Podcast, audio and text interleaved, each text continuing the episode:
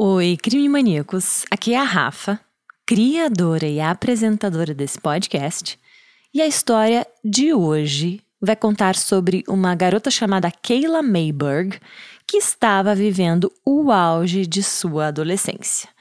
Ela gostava muito de se encontrar com os amigos, como qualquer pessoa da idade dela, gostava de dar umas saidinhas de vez em quando e também era viciada e apaixonada por ginástica rítmica. Ela tinha um futuro promissor pela frente. Até que um dia, tudo isso foi tirado dela e de sua família. Ouçam agora o caso de Kayla May Berg.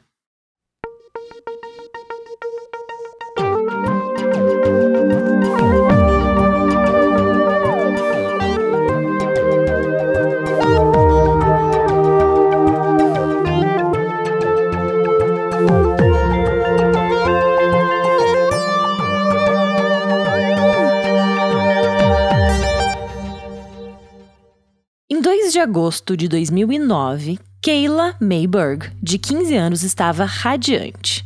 Após uma curta temporada morando no Texas, nos Estados Unidos, Kayla e sua mãe, Hope, estavam voltando de vez para sua cidade natal em Antigo, no Wisconsin. O caminho de 2.080 quilômetros foi percorrido em 22 horas na autoestrada. De acordo com Hope, a mãe da Kayla, a filha estava ansiosa para ver a família, os amigos, estava muito feliz. Antigo é uma cidade pequena e tranquila do centro-oeste americano e pouca coisa acontecia por lá. Na verdade, Antigo é o tipo de cidade em que os pais ficavam tranquilos em deixar as crianças brincando na rua e também deixar os adolescentes livres para irem e virem da casa de amigos quando quisessem. Kayla era jovem e foi descrita como uma adolescente bondosa e doce que conversava com todo mundo.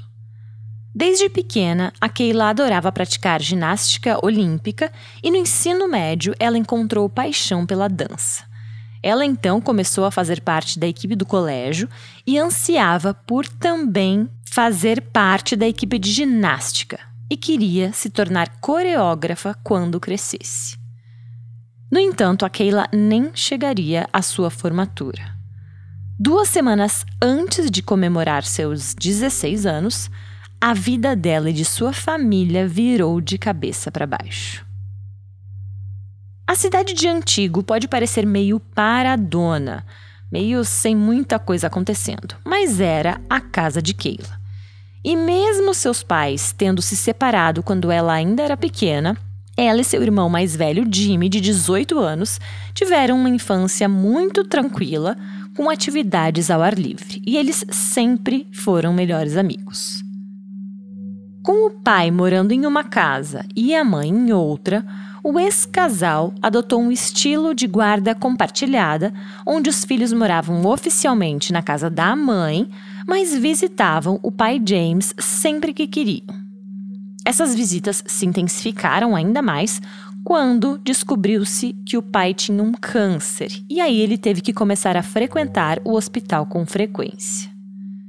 A Keila sempre tinha sido uma boa aluna, mas a verdade é que as suas notas começaram a cair quando seu pai foi diagnosticado com câncer. Chateada com o declínio da saúde dele, a Keila começou a gastar menos tempo com seus estudos e mais tempo festejando com seus amigos para talvez de alguma forma lidar com toda essa situação. Keila e seus amigos costumavam ir com frequência em uma casa na cidade vizinha que geralmente dava muitas festas. Era uma cidade vizinha chamada Wassau, a 50 quilômetros de distância de onde elas moravam. A casa, na verdade, era de um garoto chamado Miguel Marreiro, de 19 anos. E a Keila e o Miguel chegaram a se envolver romanticamente, mas os pais da Keila nem faziam ideia. Aliás, muitas vezes em que ela foi nas festas na casa do Miguel, festas regadas à bebida, os pais não tomaram conhecimento. Seu irmão Jimmy e um de seus amigos também a acompanhavam.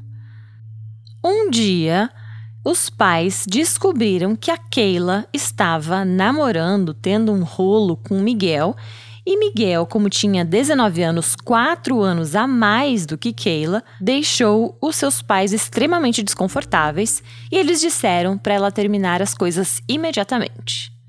Enquanto alguns relatos dizem que a Keila fez o que seus pais pediram, outros dizem o contrário. Em 10 de agosto de 2009, a Keila disse à mãe que passaria a noite na casa de uma amiga chamada Natosha, enquanto Natosha disse aos pais que estava dormindo na casa de Keila. E, na verdade, as meninas foram para a festa na casa de Miguel, na cidade ao lado. Na manhã seguinte, a Keila não voltou para casa na hora combinada e, como ela não tinha celular, sua mãe não conseguiu entrar em contato com ela. Em vez disso, a Hope ligou para a mãe da Natosha e a mãe da Natosha disse que as meninas também não estavam em casa. Então, a mãe da Keila começou a ficar muito preocupada. Ela acabou ligando para alguns outros amigos e eles contaram a ela sobre as festas na casa do Miguel. Momentos antes da Hope, a mãe da Keila, relatar o desaparecimento da filha, ela entrou pela porta alegando que havia perdido a noção do tempo.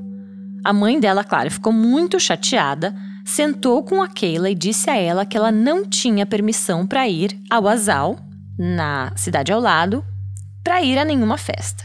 A Keila prometeu que não voltaria para lá, porém o destino acabou sendo diferente. Dois dias depois, em 11 de agosto, uma terça-feira, a Keila avisou a sua mãe que passaria um tempo novamente na casa de Natosha. As duas iriam dar umas voltas, então passaram o dia na casa da Natosha e depois foram ao parque.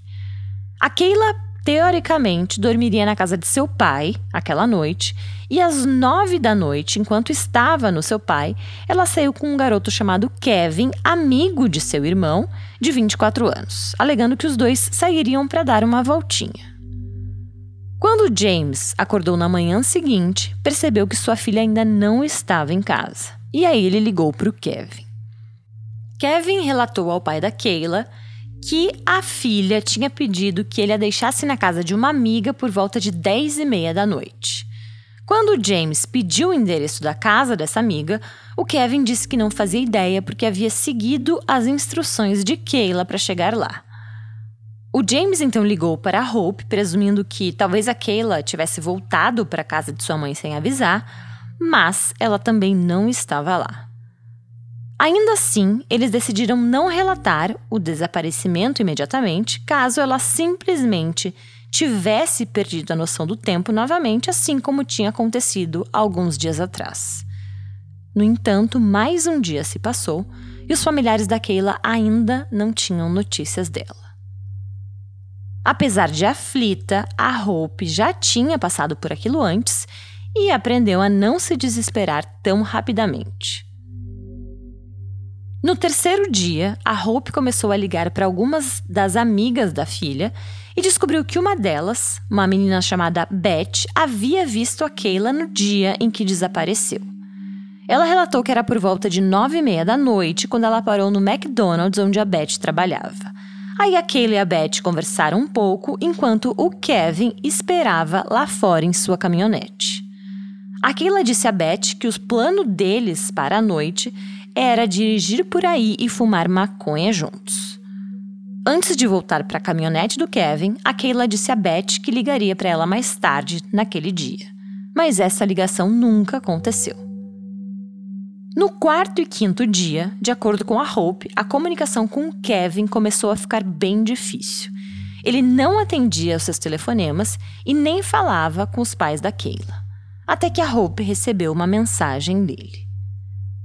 Nessa mensagem, ele afirmava que, na verdade, ele não tinha deixado a Keila na casa de uma amiga, e sim tinha a deixado na casa do ex-namorado dela, o Miguel, na cidade de Uassal. Já em desespero, a mãe da Keila conseguiu o telefone do Miguel e ligou para ele, enchendo-o de perguntas. Claro, ela estava desesperada. Mas o jovem Miguel garantiu que não tinha visto a Keila naquela noite. Depois de seis dias perguntando aos amigos de Keila e procurando por conta própria, não havia sinal dela em lugar nenhum. e a família finalmente relatou o desaparecimento dela para a polícia. Assim que receberam a queixa de desaparecimento, os policiais logo entenderam que estavam correndo contra o tempo. Afinal, já tinham se passado seis dias. E é notório o fato de que as primeiras 48 horas de um desaparecimento são as mais cruciais. É quando as testemunhas estão com as informações mais frescas nas cabeças, quando há vestígios mais recentes e etc. Mas agora os investigadores estavam em extrema desvantagem. Eles, inclusive, acharam muito estranho a família da Keila demorar tanto para reportar o desaparecimento dela. E a primeira coisa que as autoridades fizeram foi investigar a própria família. Mas todos foram completamente e rapidamente inocentados. Agora eles tinham, na verdade, que achar um jeito de compensar essa demora, esse atraso, e assim seguir com as investigações. Outra pessoa que os investigadores estavam muito interessados em conversar, claro, era o Kevin. Quando questionado pelas autoridades, o Kevin disse o mesmo que já havia dito para Hope naquela mensagem: que ele tinha deixado a Kayla em Wassau, na casa do ex-namorado Miguel. O Kevin disse que não sabia o endereço direito, disse que nunca havia estado lá e que tinha sido Keila quem tinha dado as direções para ele chegar. Ele então descreveu a casa e o caminho que fez. Relatou que quando chegou lá, todas as luzes estavam apagadas e que parecia que não tinha ninguém em casa. Mas, no entanto, ele foi embora sem esperar que a Keila entrasse. Os investigadores começaram a juntar as peças. E a verdade é que houve alguns problemas com a história de Kevin e um detalhe particular chamou a atenção dos policiais. Tanto a Keila como todos os seus amigos sabiam que o Miguel já não morava mais naquela casa. Na verdade, ele tinha sofrido uma ordem de despejo e havia se mudado para um outro lugar, para uma outra casa, a um quilômetro e meio da antiga casa. Aquele e seus amigos tanto sabiam da mudança que tinham feito uma festa na nova casa do Miguel na noite anterior ao desaparecimento dela. E na verdade, a irmã do Miguel disse à polícia que inclusive foi Kevin quem deixou a Keila e sua amiga Natosha na tal da festa. De acordo com outros amigos em comum, o Kevin sabia exatamente onde ficava a casa da festa, inclusive era ele quem costumava levar a Keila e seu irmão Jimmy até lá. Então, por que ele diria à polícia que não sabia a localização da casa? E outra, se a Keila sabia que o Miguel havia se mudado, por que ela pediria a Kevin para deixá-la em sua casa antiga? Nada fazia sentido. Além disso, a sua mãe relatou que a Keila tinha pavor do escuro e provavelmente não gostaria de ficar sozinha em uma casa abandonada, sem dinheiro e sem um telefone celular. Kevin havia dito que deixou a Keila na casa do ex às 10 e meia da noite. O trajeto de volta para a cidade de Antigo é de aproximadamente uma hora e a mãe dele disse que o viu dentro de casa à meia-noite. A menos que a mãe dele o tivesse protegendo, a linha do tempo até que fazia sentido. No entanto, ao ser confrontado com as inconsistências em sua história, o Kevin se recusou a falar com a polícia e rapidamente contratou um advogado. A outra pessoa de interesse da polícia era, claro, o Miguel. O Miguel disse aos investigadores que não via e nem falava com a Keila desde a festa em sua nova casa, e registros telefônicos corroboravam essa declaração. No entanto, depois descobriu-se que Miguel tinha um segundo celular. E esse celular emitiu um sinal sonoro em uma torre a 60 quilômetros ao norte de Oasal, na noite em que a Keila desapareceu. Esse mesmo telefone também recebeu duas ligações que não foram atendidas entre uma da manhã e duas da manhã daquele dia. O Miguel se recusou a dizer à polícia de quem eram essas ligações e embora seja possível que a Keila tenha pegado um telefone emprestado para ligar para ele, também é possível que o Miguel estivesse envolvido em outras coisas que ele não queria que as autoridades soubessem. E que talvez essas ligações não tivessem nada a ver com o desaparecimento da Keila. Quando questionado sobre as ligações, o Miguel contratou um advogado e deixou de colaborar com as investigações. A polícia chegou a revistar a casa antiga de Miguel, mas não encontrou nada que sugerisse que alguém esteve lá. O jipe do Kevin foi revistado e alguns itens desconhecidos foram enviados para testes DNA e os resultados não foram revelados ao público. Em outubro de 2009, o Kevin foi acusado de ameaça imprudente de menor depois de admitir ter fumado maconha com a Keila na noite em que ela foi vista pela última vez. E isso acabou sendo o ponto final para o Jimmy, irmão da Keila, e ele se afastou completamente do agora ex-amigo. Essas acusações de 2009, no entanto, foram retiradas em 2011 devido à falta de provas. Em dezembro de 2009, os investigadores chamaram cães farejadores de cadáveres para tentar obter mais pistas. Eles fizeram uma fila com 10 veículos, sendo um deles o de Kevin, para ver se os cães detectavam cheiros suspeitos dentro do Jeep de Kevin. E assim que saíram farejando, os cães foram direto para o veículo em questão. Infelizmente, todas as evidências eram circunstanciais e o Kevin nunca foi acusado em relação ao desaparecimento da Keila. Pelo contrário, o Kevin seguiu a sua vida e teve um filho. James Berg, o pai da Keila, faleceu em 15 de junho de 2011 sem nunca saber o que aconteceu com a sua única filha. Em seu leito de morte, ele pediu a Hope que fizesse de tudo para trazer a sua filha de volta para casa. E até hoje a Hope ainda está tentando cumprir essa promessa. Durante entrevistas com o News Channel 7 ao longo dos anos, o Departamento de Polícia de Antigo disse que a busca por Kayla Berg continua sendo de alta prioridade. Em 2012, o capitão Nate Mussoff disse que dicas sobre o paradeiro dela continuam chegando, muitas vindas de fora do estado. Ele disse que a maioria das dicas vem de pessoas com amigos ou familiares em Antigo. E o departamento tem um oficial dedicado que passa pelo menos algumas horas por dia trabalhando nesse caso. O caso ganhou um grande impulso quando o FBI ofereceu uma recompensa de 20 mil dólares por informações que levassem à prisão e condenação do indivíduo ou indivíduos envolvidos no crime relacionado ao desaparecimento da Keila. Mas, apesar de inúmeras entrevistas e dicas, nenhuma informação sólida apareceu.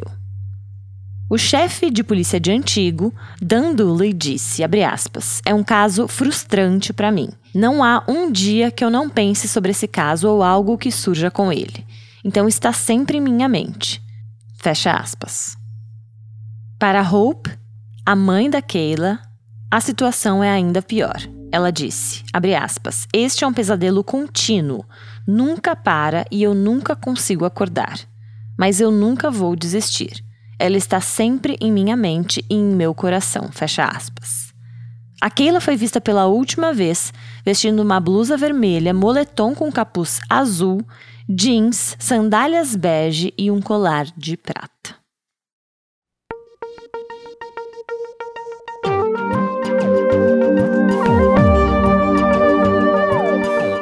Nomes e aspectos foram adaptados na minha interpretação desse caso.